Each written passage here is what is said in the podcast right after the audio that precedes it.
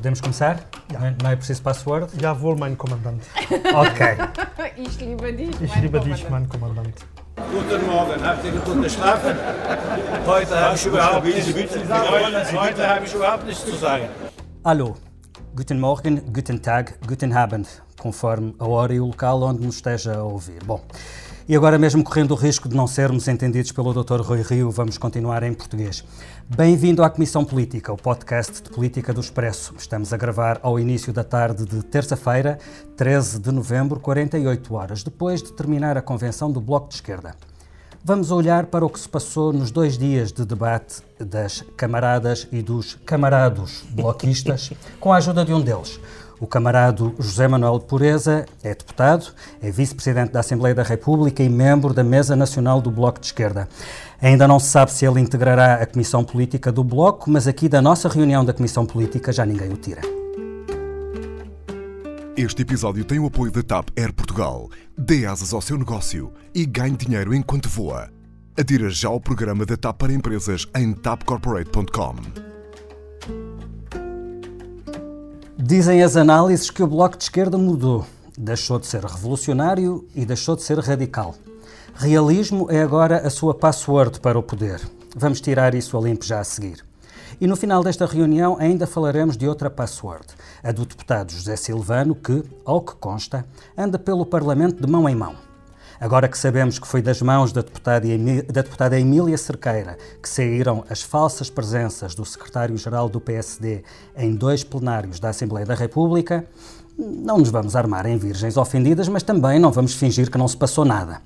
Sim, o caso que envolveu José Silvano e Emília Cerqueira revela um problema. O que vamos discutir é se o problema tem a ver com regras administrativas ou mesmo com ética. Como já referi, nesta Comissão Política temos um convidado, José Manuel Pureza. Bem-vindo e obrigado por aceitar o nosso convite. Um abraço, muito obrigado. E temos a prata da casa, Rosa Pedroso Lima, que acompanha as esquerdas e cobriu a convenção do Bloco de Esquerda no fim de semana passado. Olá, guten Tag. E o Vítor Matos, editor de política do Expresso e jornalista, que também esteve na convenção do Bloco. Viva! Wie geht's? E Scheisse Filipe Santos Costa.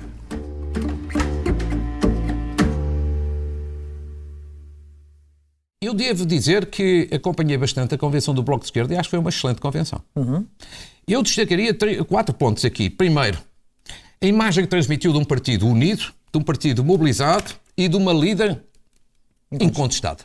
E quem, quem a viu e quem a vê, no melhor sentido da palavra, Catarina Martins é hoje uma enorme mais-valia do Bloco de Esquerda e ela, o mérito é dela. Foi esta a análise de Luís Marques Mendes ao Congresso do Bloco de Esquerda no domingo passado, no seu comentário semanal na SIC.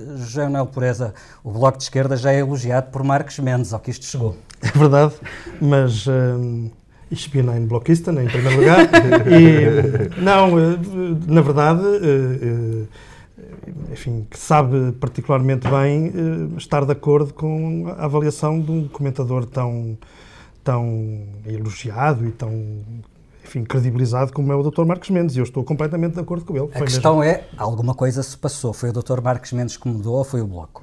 Não, eu creio que aquilo que se passou na Convenção, eh, falando mesmo muito a sério, aquilo que se passou na Convenção foi eh, uma expressão de um, eh, de um bloco que cresceu e que tem hoje mais capacidade de ser eh, influente sobre as políticas que se aprovam no país e que se põem em prática no país e que, ciente desse crescimento, quer crescer mais para ter mais influência. E, portanto, foi isso que esteve presente. Isso não quer dizer, de modo algum, que, que, tenha, que tenha abdicado daquilo que é a sua natureza, hum, ou seja, um partido que tem uma posição de, de- de crítica bastante clara relativamente a muitos dos mecanismos de produção de injustiça no nosso país.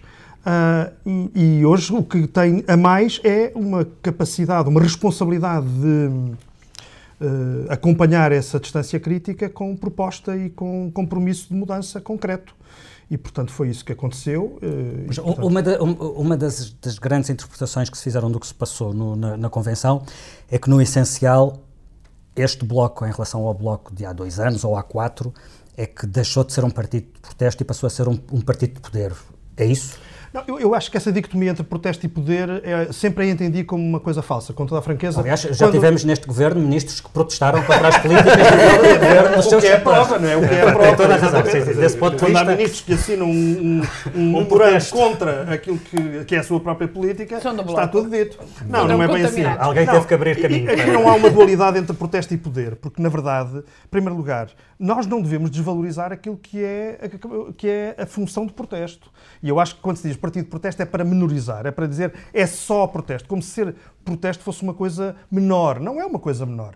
Trazer o protesto para o sistema político é uma função cada vez mais importante, cada vez mais importante. Deixar essa possibilidade de protesto a forças marginais àquilo que é o sistema político, por exemplo, aos populismos eh, da extrema-direita, é um risco extraordinário. Mas uma coisa é trazer o protesto para o claro, sistema político, outra claro. coisa é integrá-lo no, no, poder executivo. Com certeza, com certeza. E exatamente. é isso que o Bloco está a tentar fazer. É absolutamente. É e, portanto, ou seja, casar as duas coisas, casar uma capacidade de protesto que não perdemos, porque, enfim, os críticos, dos, críticos da, da chamada geringonça estão permanentemente a dizer bom, mas cá estão vocês a protestar contra o governo. Mas casaram ou só são amigos? Perdão? Casaram ou só são amigos? Não, é, é, é, outra coisa. Tem a ver apenas com, com o jogo de é, a partida de judo que estamos permanentemente a fazer desde 2015. Mas isso do, isso do governo, isso do, governo, isso do Bloco dizer que quer ir para o governo, ou que está pronto para ir para o governo, eu acho que isto é preciso fazer outra leitura sobre esta questão. Uh, acho que o Bloco faz isto para se credibilizar para deixar de ser apenas o partido de protesto. Qual deixar é o mal de ser. Disso? Não, não, não estou a dizer que é mal, estou, estou ah. só a interpretar aquilo que é feito, ou a intenção uhum. com que é então, feito. O que tu estás a dizer não é que querer ir amanhã é tanto... para o governo, não é que amanhã queira ir para o governo. Quer passar a imagem visto que pode ir para o como governo. Um governo. Como não, há quatro anos era impossível esta visão do Bloco. Portanto, há quatro anos discutia-se se o Bloco oh, oh, podia oh, ou não aproximar-se do PS. Vitor, eu, eu Depois acho... passou a influenciar o poder. E agora passa para um novo patamar, é que pode ser poder. E ser percepcionado como podendo ser poder é uma forma de não assustar as pessoas, porque isto correu bem, este, estes quatro anos correram bem, não houve nenhuma catástrofe, portanto o Bloco pode perfeitamente ser integrado naquilo que são forças de poder. E a retórica mudou. A retórica deixou de ser tão agressiva como era. Oh, Vitor, vamos lá ver se, se, nos entendemos aqui sobre uma coisa. Uh, quando nós uh, dizemos que temos hoje uh, perante nós o desafio de darmos consequência à maneira como lemos criticamente uh, o que se passa na sociedade e na política portuguesas, uh, nós estamos a dizer isso a sério. Portanto, não é um jogo de sombras, não é uma encenação para outra coisa. Não, é sério. Ou seja, nós queremos assumir esse desafio. E, aliás, sempre o quisemos, não é, não é novo. O que há novo é justamente que hoje temos mais força para dizer isso. E queremos ter ainda mais força para que tudo seja levado a sério. Também, mas o PCP, por exemplo, sempre disse que seria governo e não se ser governo dependendo da correlação de forças. Com certeza, claro. No fundo, por outras palavras, o Bloco de Esquerda está a dizer a mesma coisa, só que o PCP, por exemplo, nunca seria governo com, o, com o PS da maneira como o PS é. E eu acho oh, oh, que, tendo em conta até o que António Costa disse, o Bloco de Esquerda, eh, só numas circunstâncias muito excepcionais do ponto de vista de um resultado eleitoral, é que poderia ir para um governo com o PS, sendo o PS o que é e sendo o Bloco oh, de Esquerda o que é. O mito do arco da governação acabou. E o mito do exclusivo da governação também tem que acabar. Mas Portanto, é, entendamos. Claro, mas isso não, é, não, é, é um objetivo de um partido. Há muitos que é mitos que, assim. têm vindo a cair, como é normal na, na, na, história dos povos, é assim mesmo. E o, se o mito do arco da governação, eh, paz à sua alma, já foi, o mito do exclusivo da governação também pode perfeitamente cair. Agora, evidentemente que o que está em jogo, mas isso é evidente, sempre o dissemos, é uh, não uh, ocupar uma função para uma flor de lapela no, no, casaco do, do, do Sr. Ministro Mário Centeno, mas, ou outra pessoa qualquer, que tenha um programa com o qual nós não estamos de acordo, ou termos a capacidade de, através do Governo, pormos em prática, não direi 100% daquilo que queremos, mas direi determinarmos as políticas que se fazem no país. E, portanto, o exclusivo da governação não é, não para no Partido Socialista. Não para no Partido Socialista. E temos de tirar esse mito da cabeça. Agora, tudo, tudo, tudo arranca e tudo assenta nas condições políticas e no programa que se pretende Mas é, é evidente que muita coisa mudou e, e neste Congresso essa mudança é, é, particularmente perceptível na linguagem do Bloco. Uh, o Bloco quer um novo tratado orçamental, mas já não exige que o atual tratado seja rasgado, era um verbo que o Bloco gostava muito. São críticos do euro, mas já não exigem a saída de Portugal do euro não dei conta de terem assumido a exigência de um referendo à permanência na União Europeia. Rosa, isto é um, é um partido que mudou e que se está que se está a acomodar à dinâmica de um Olha, partido eu acho, de que poder? mudou, é im- isso? eu acho que mudou muito e não tocámos ainda num aspecto em que eu acho que foi. eh, Mas isso deixámos para ti. clam- cl- claro, evidente. Muito obrigada. E- Não, exatamente. e- Eu próprio estava aqui na expectativa. Exatamente, para ver o que, que é que eu acho. Exatamente. Exatamente. Mas então eu vou revelar. Que foi o partido do protesto interno, sobretudo, Hum. eh, desapareceu.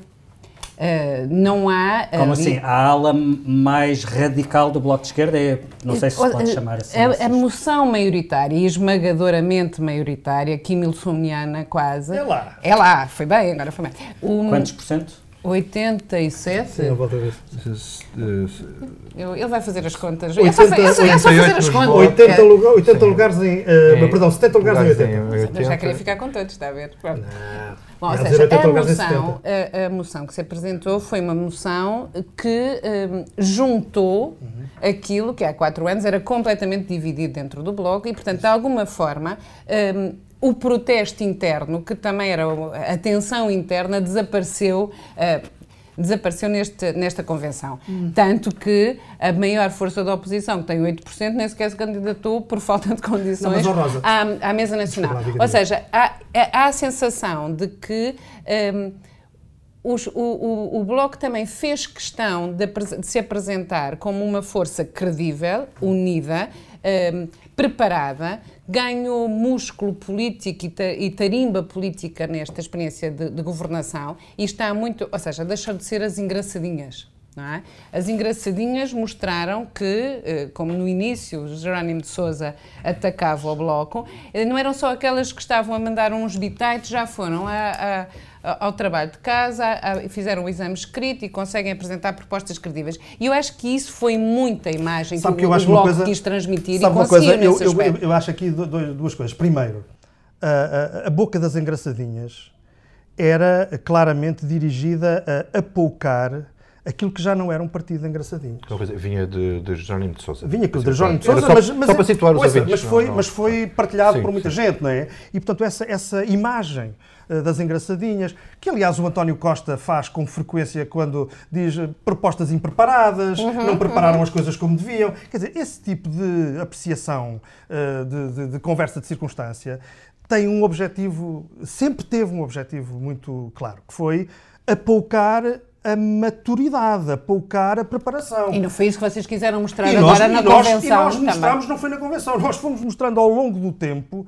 que isso não era assim. E agora, naturalmente, chegamos a um momento particularmente importante, como é um congresso, uma convenção, e, e aqui estamos a, a- a mostrar às pessoas e, e a dizermos a nós próprios no Bloco, ganhámos efetivamente muito com esta experiência, não só porque foi o país que, do nosso ponto de vista, ganhou com, enfim, muitas das soluções que eram impossibilitadas pelo, pelo programa do Partido Socialista e foram postas em prática, graças à pressão do lado esquerdo, mas também fomos nós próprios que fomos obrigados a eh, tecnicizar, a, a olhar para a dimensão de pormenor das medidas e a torná-las sempre dentro de uma linha política que é a nossa. Portanto, eu acho que as coisas não- vocês não se deram conta de outra questão também interessante que a Catarina Martins falou na nossa entrevista, que é a falta de poder que os governos têm. Vocês prepararam-se. E, e nessa Ah, preparação sim, claro. duas questões que é importante perceber é se, ao prepararem-se perceberam a dificuldade em fazer, em tomar certas decisões que vocês antes poderiam achar que eram mais fáceis de tomar e outra a dificuldade de que os governos, a margem que os governos têm para Sim, decidir sim isso, isso é uma das aprendizagens que, que, enfim, é mais difícil do que pensavam. Não, não, é, não se trata disso. Vamos lá ver.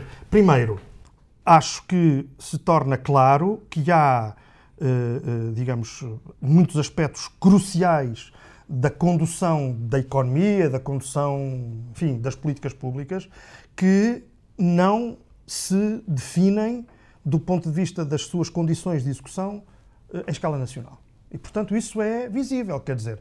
E, portanto, daí que nós tínhamos sempre Mas não é colocado... Bruxelas, Não, não, não. não falava mas, das mas grandes- esse é um aspecto. Mas esse é um aspecto que não pode ser descurado. Ou seja, nós temos a noção clara, não é só Bruxelas, são os chamados, os chamados mercados, por exemplo, que eh, de, de um momento para o outro disparam, eh, enfim, eh, medidas de alerta ou de intranquilização que são extraordinariamente importantes. E, portanto, por um lado, é essa noção.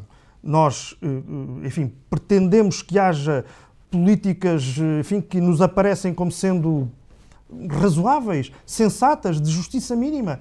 E, e, e, aparece de repente uma, uma, uma, uma condição de impossibilidade que não é dominada em escala nacional.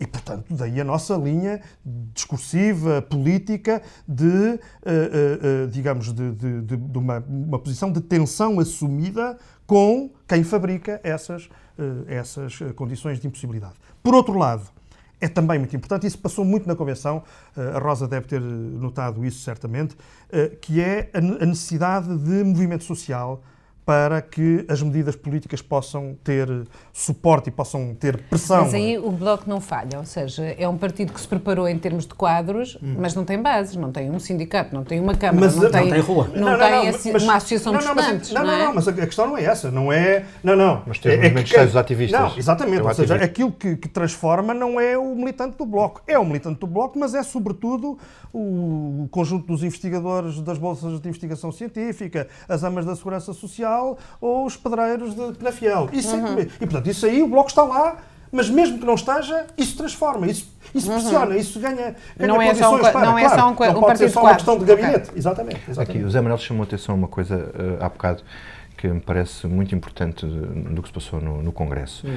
que é a relação com o PS uhum. e o tipo de linguagem que o PS uh, eh, tem usado em relação ao Bloco. Uhum. E o Bloco teve um posicionamento politicamente, diria, inteligente e cínico ao mesmo tempo, que é não responder da mesma maneira e não cair na armadilha. Foi claramente, foi claríssimo no bloco quando houve umas críticas, sobretudo Mariana Mortágua, mas aproveitou muito, fez as críticas de um ponto de vista muito técnico uh, sobre propostas. Uh, cair na armadilha política da luta retórica, eh, responder à impreparação, a responder a esse tipo de ataques desproporcionais, como Mariana Mortágua disse na entrevista que nos deu lá no, no Congresso, uh, no, na Convenção. Isto, Catarina Martins respondeu ao PS, uh, lembrando que António Costa não tinha referido os parceiros no seu discurso uh, no final do Congresso e disse que o fazia com cordialidade, fazia as críticas com cordialidade. Portanto, isto é um, um passo para o Bloco entrar em campanha eleitoral com uma retórica diferente em relação ao Partido Socialista, para depois, na resposta do Partido Socialista, não ter alguém a vir dizer estão a ver como eles são radicais, impreparados, impulsivos e não podemos confiar neles e depois ir buscar o tal eleitorado e que é falta também, para a maioria. E é também uma deixa para pormos o nosso separador favorito da nossa novela semanal. Tensão na Geringonça.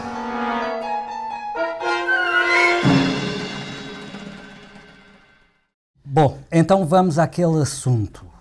A tensão na geringonça. Ficámos a saber nesta convenção que o Bloco está disponível para formar governo com o PS. Obviamente resta saber se o PS estará disponível para formar governo com o Bloco.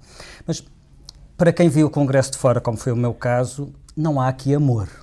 E durante a convenção, o site esquerda.net perguntou a vários bloquistas uhum. o que achas de uma geringonça sem o PS. E as respostas foram estas. Maravilha. Ação. Possível. Uma solução. Evolução. Desnecessária. Coerência. Socialismo. Avanço. Esperança. Super. Uma evolução. Um sonho. Fixe. Governo de esquerda. Perfeito. Adoro. Alternativa. Futuro. José Manuel Pureza, estamos de acordo, não há amor. mas, a, mas a condução. De, mas há interesse. Mas a transformação política. A transformação política tem sempre uma dimensão de, de sentimento, mas tem sobretudo uma dimensão de capacidade de a fazer. E, portanto, com toda a franqueza, eu acho que não é preciso haver amor para, do ponto de vista de um projeto político, para que o projeto político tenha chão e tenha capacidade de Só, se só executar. funciona mesmo por interesse. Não, não se Ah, trata de interesse, às não vezes é isso. os casamentos. Lá, dizer, não, Mas é muito não é uma questão de estados de alma, nunca foi uma questão de estados de alma. Desde 2015 que toda a gente sabe, e esse, aliás, é um dos aspectos que valoriza esta experiência, é que não é preciso haver uma relação de- em que o estado de alma é paradisíaco para que se faça caminho em conjunto e para que haja capacidade de transformar coisas concretas. E, portanto, eh, eh, o que se tem verificado é isso. eh, e, e pensar que este, por este, este percurso que se fez vai agora atingir um estado qualitativo superior em que todos nos passamos a dar bem, somos todos fofinhos uns para os outros e lá, lá, lá à frente está um horizonte cor-de-rosa e, É e há uma é canção infinito feliz. mais Não, não além. é assim. É a Então, maneira de é- estragar-nos a nossa novela Atenção da Geringonça. Porque agora falamos em É que a atenção na geringonça é uma coisa boa. Ah. Atenção na geringonça é uma Para coisa nós é boa. uma coisa boa, Não, não, é atenção para vocês, não, é para o país, é para as pessoas. Não houvesse tensão na geringonça e o salário mínimo não tinha subido PS como o subiu. que queria, claro. Exatamente. Mas, é, Manuel, o, o- o Luís Fazenda disse na convenção: para nós não faz sentido casar com o Eurogrupo. Claro. Coligar-se com este PS é casar com o Eurogrupo, do vosso ponto de vista. Vamos lá ver. Isso vai depender, evidentemente, da capacidade que daqui a algum tempo, depois das eleições, houver por parte das forças à esquerda e designadamente do Bloco de Esquerda, para que essa, para que essa inevitabilidade do casamento com o Eurogrupo Eu, eu, eh, eu seja lamento, uma... eu, lamento estragar, eu lamento estragar este momento. Agora é que vai ser. Mas o o Bloco pior. esteve três anos casado com o Eurogrupo e, portanto, a única coisa que posso esperar é um mentira. divórcio em relação a isso. Não, não, porque mentira. o Bloco de Esquerda, a pior coisa que pode acontecer é o Dr. António Costa, nos próximos meses, Uhum. Passar todos os dias a agradecer o contributo do Bloco de Esquerda para o déficit zero. Não, isso é completamente errado, eh, porque vamos a ver. eh, a, a- a- a chamada geringonça começou, se vocês bem se recordam, com uma atitude de, eh, eh, como é que eu ia dizer, de confronto eh, aberto por parte da Comissão Europeia e do Eurogrupo relativamente aos sucessivos orçamentos. Ela começou logo no primeiro orçamento com uma atitude O que, de obrigou, o que obrigou. Mário Centeno a executar um orçamento bastante diferente daquele que o Mas Bloco de Esquerda obrigou- viabilizou. Mas obrigou o Partido Socialista e o Governo em concreto a ter uma atitude de eh, não, eh, como é que, não passividade diante daquilo que eram as pretensões de Bruxelas. E, portanto, não... não Mas a não- verdade não- é que vocês depois se queixavam de que o orçamento que Mário Centeno executou não era aquele que vocês tinham aprovado. Claro, com certeza, absolutamente. E houve realmente um conjunto de... Ou seja, de- obrigou de- Mário Centeno a aceitar as imposições que vinham de lá. E obrigou a que houvesse uma tensão, não na geringonça, mas uma tensão, eh, além da tensão na geringonça, uma, uma tensão com Bruxelas, ou aquilo que Bruxelas representa. Eh, e, e- e a verdade é esta, é que eh, eh, nós, relativamente a este sonho idílico, a esta vã-glória, como eu já lhe chamei há, aqui há tempos no Parlamento, do déficit zero, em relação a isso, eh, nunca o Vítor ou qualquer um dos dois amigos que aqui estão ouviu ou deixou de ouvir o Bloco a apontar a essa vã-glória a responsabilidade de não contribuir para que no Serviço Nacional de Saúde, Sim, mas, na educação foram pública... aprovados os orçamentos. Claro, porque eh, o- o- a, a razão é, é exatamente essa, é que ao aprovarmos os orçamentos, nós estamos, apesar de tudo, a conseguir que se deem passos como aqueles que são conseguidos. Sim, até agora isso tem compensado. salários, O noivo é fraquito, mas mesmo assim, pronto, dá jeito numa casa. É. José Manuel, eh, o, eh, o Primeiro-Ministro António Costa pode ir a É votos sem não é rela- Isto não clarificar. é uma relação conjugal, senhor. Ah, nós estamos Mas a ter deixa- uma novela. coisa. Mas deixa-me colocar Diga lá. quem falou disto em termos Parece de o casamento amor de foi Mário António Costa. do, do, do, do, É, Não, não e, é. e Fazenda, Mas- e Luís Fazenda Não, mas quem disse que Não isto, dava para coiso, mas não dava para casar, foi António Costa. Pois não claro, pois Bom, claro, exatamente. Não eh, António coisa. Costa pode voltar a ir a votos sem clarificar a questão das alianças pós-eleitorais. Ele lá saberá, eu isso não, não, não faço nenhuma, não tenho nenhum vaticínio sobre Mas isso. isso é, é leal do ponto de vista da relação de um partido com os eleitores? Da nossa Ele parte- deve ou não fazer essa Da nossa parte, da nossa parte, eu só posso falar para aquilo que é eh, o partido ao qual, eh, do qual sou militante. E, portanto, da parte do Bloco, há com esta, com esta convenção, isso ficou claro, uma uh, exposição evidente daquilo que nós queremos fazer. Vão exigir a António e, portanto, Costa que tenha a mesma atitude não, e tenha nós, a mesma nós clareza. não exigimos dos outros partidos coisa nenhuma, nós, até porque não temos acesso à password deles e, portanto, não podemos. Né? E, portanto... e deixe-me colocar-lhe a questão de outra maneira. Há alguma razão objetiva hoje para? Para acreditar que António Costa ponha de parte um entendimento com o PSD de Rui Rio, caso não tenha maioria absoluta? A única razão objetiva que eu encontro é que sempre que o Partido Socialista quis negociar políticas à esquerda, teve efetivamente a esquerda como disponível para o fazer. Só não o fará se não quiser. Muito bem, e vamos ao outro tema desta reunião, o estranho caso da password do deputado José Silvano, das explicações da deputada Emília, Emília Cerqueira e das virgens ofendidas. Eu também tenho a password do Sr. Deputado José Silvano. Não só eu, mas eu também. Isto tem a ver, naturalmente, com a necessidade de consultar documentação que nós partilhamos, sendo que várias vezes o fiz e assumo, mas ao contrário daquilo que quiseram passar ou da imagem que estão a criar, não para marcar presenças do Sr. Deputado José Silvano. Aliás, coisa que ele nunca me pediu, nem eu fiz, pelo menos propositadamente. Porque percebo agora que o fiz inadvertidamente. Também que fique muito claro que o Sr. Deputado José Silvano não pediu nunca que o registasse neste plenário. Infelizmente, e isso talvez seja uma questão a preocuparem-se e a pensarem, todos, não existe um login próprio para presenças neste hemiciclo. Existe sim uma password que somos obrigados a introduzir sempre que acedemos a um terminal de computador. E, pelos vistos, eu cometi o pecado capital de o ter feito nesses dias para consultar e trabalhar, porque é isso que nós aqui estamos e é aquilo que devemos fazer sempre. E, portanto, pelos vistos, esse é o grande crime que eu cometi e do qual acusam. E agora, toda a gente se preocupa como uma banda de virgens ofendidas, e desculpem a expressão, mas eu sou do Alto Minho e as palavras são o que são, numa terra onde não há virgens. Ouvimos um best-of feito pela SIC a partir das declarações da deputada do PSD Emília Cerqueira numa conferência de imprensa na sexta-feira passada, que tem tudo para ser um clássico das conferências de imprensa da política portuguesa. Em causa estão as falsas presenças do secretário-geral do PSD em reuniões plenárias, uma notícia dada pelo Expresso na edição de 3 de novembro. Já falámos desse caso na última Comissão Política, mas entretanto houve desenvolvimentos e que desenvolvimentos. Eu tentarei fazer um breve resumo. Questionado outra vez sobre o assunto, Rui Rio respondeu em alemão aos jornalistas portugueses e em alemão disse-lhes que não sabia do que eles estavam a falar. Entretanto, José Silvano voltou aos trabalhos parlamentares. Bom, um, trabalhos é como quem diz. Ele, na quarta-feira da semana passada, assinou a presença numa reunião da Comissão Parlamentar para a Transparência. Uh, assinou e não se sentou, foi-se logo embora. Tão transparente que ninguém o viu mais nessa reunião. No dia seguinte, o mesmo José Silvano deu uma conferência de imprensa a garantir que é um homem sério e a exigir uma investigação do Ministério Público para saber quem é que afinal assinou por ele nas duas reuniões em que ele não esteve, apesar de ter tido presença.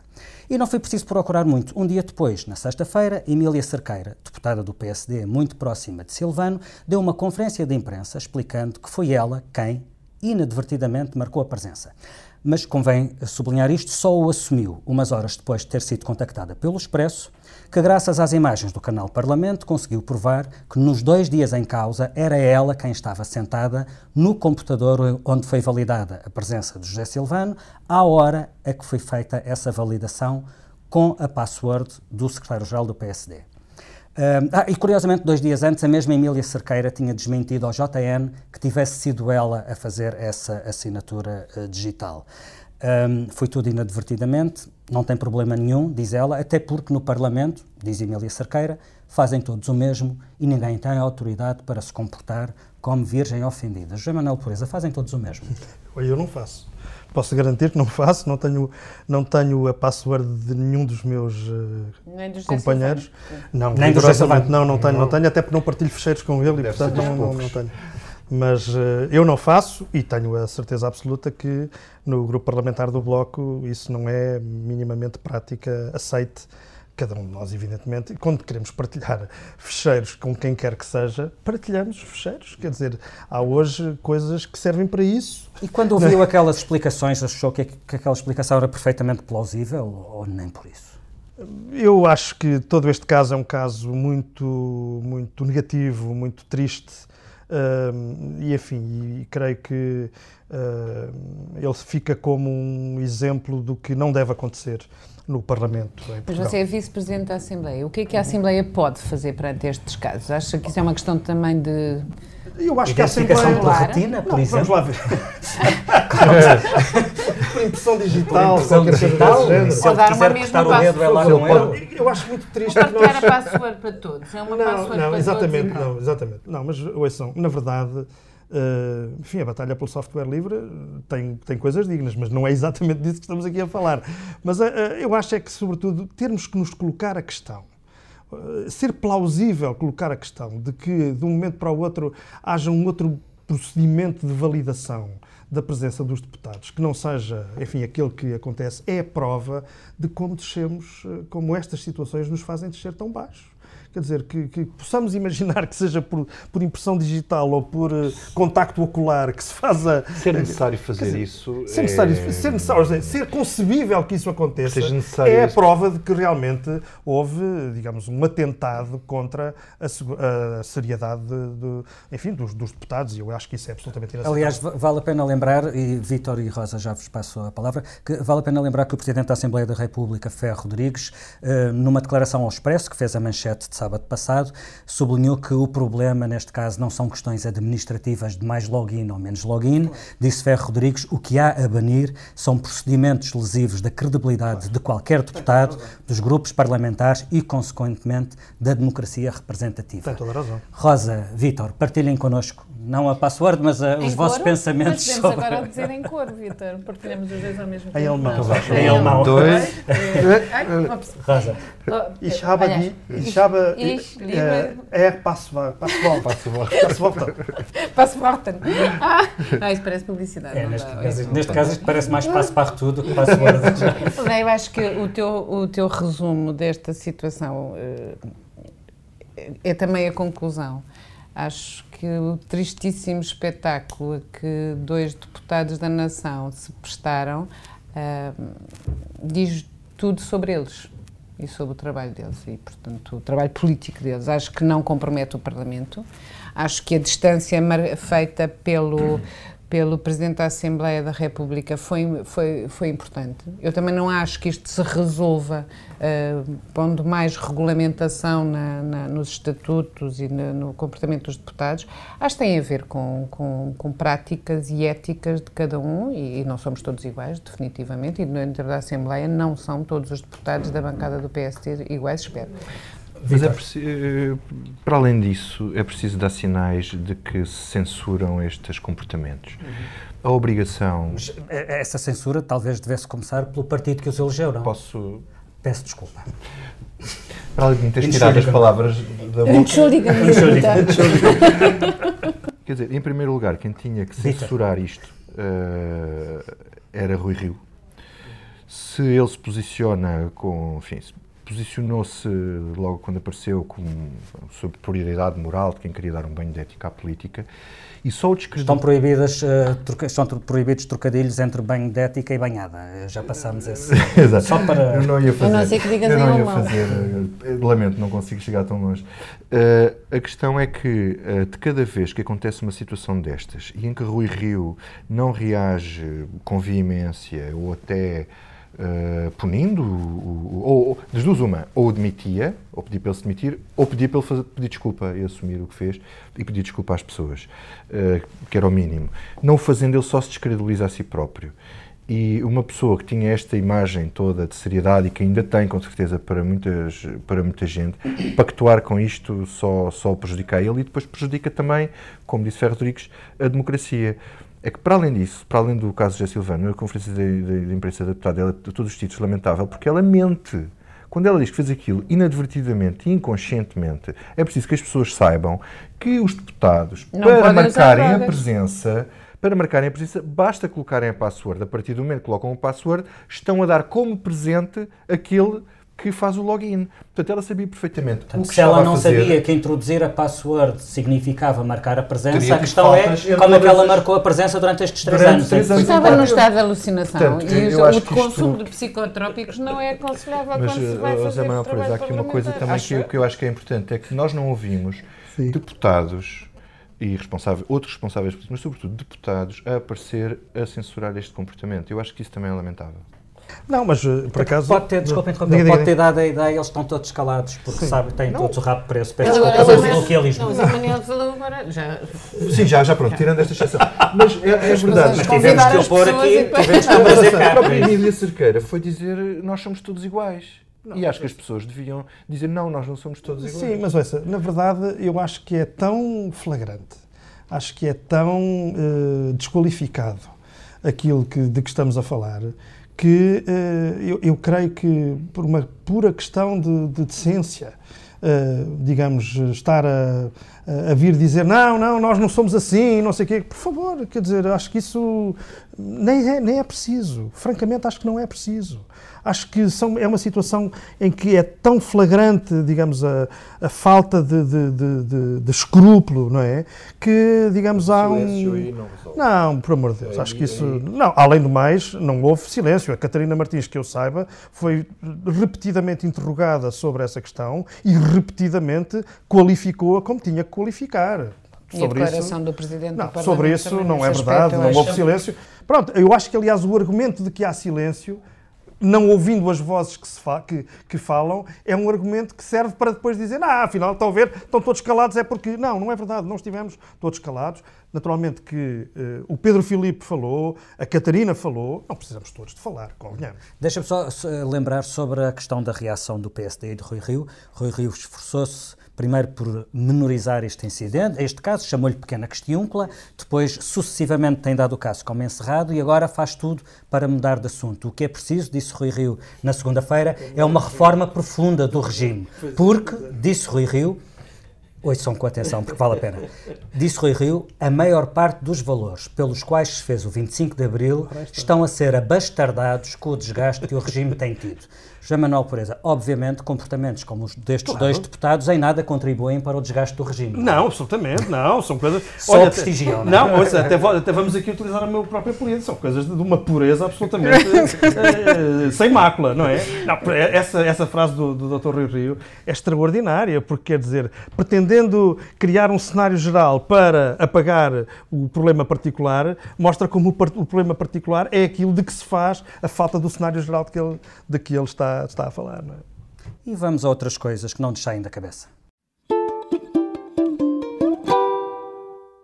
José Manuel Pureza, para além destes, destes assuntos candentes, o que é que não lhe sai da cabeça por estes Olha, dias? vocês, vocês são pessoas que, que, que estão, eh, digamos, a- aqui a colocar eh, assuntos de má língua e de, e de, de- de- enfim, de uma, de, uma, de uma leveza absolutamente que eu não partilho de todo e, portanto, pretendendo dar uma, uma seriedade que se impõe a, este- a esta nossa conversa, eu digo-vos o que é que realmente não me tem saído da cabeça nos últimos dias. E aquilo que não me sai da cabeça é eh, o que está a acontecer na fronteira entre o México e os Estados Unidos com a caravana de imigrantes que vêm das Honduras, de El Salvador, da Guatemala, eh, milhares de pessoas que fogem em conjunto de uma violência inaudita do seu dia a dia e de uma pobreza e miséria que são conhecidas e vão à procura, como já acontece desde 2010, eh, vão à procura de, enfim, novos horizontes para a sua vida, pessoas absolutamente pacíficas.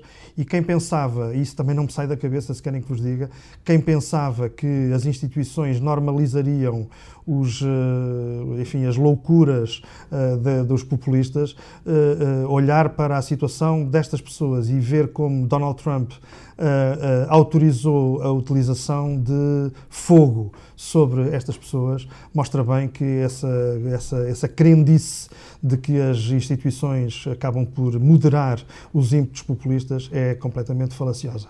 Isto realmente não me sai da cabeça. Bom, e aproveitando a ideia do José Manuel Pureza de Da dar, dar- de dar alguma seriedade a isto, também há um tema sério que não me sai da cabeça. Eu queria aqui falar de um texto da Bárbara Reis eh, que saiu na semana passada no Público e que conta a seguinte história. Em 2009, o Governo Regional da Madeira abriu uma escola no Corral das Freiras, é dos sítios mais pobres da Madeira, eu sei do que falo, eu sou de lá. Eu conheço bem, eu não sou, sou da Madeira, sou, do, do- do- sou de um sítio que não é muito longe de Corral das Freiras. Corral das Freiras é a freguesia mais pobre da Madeira.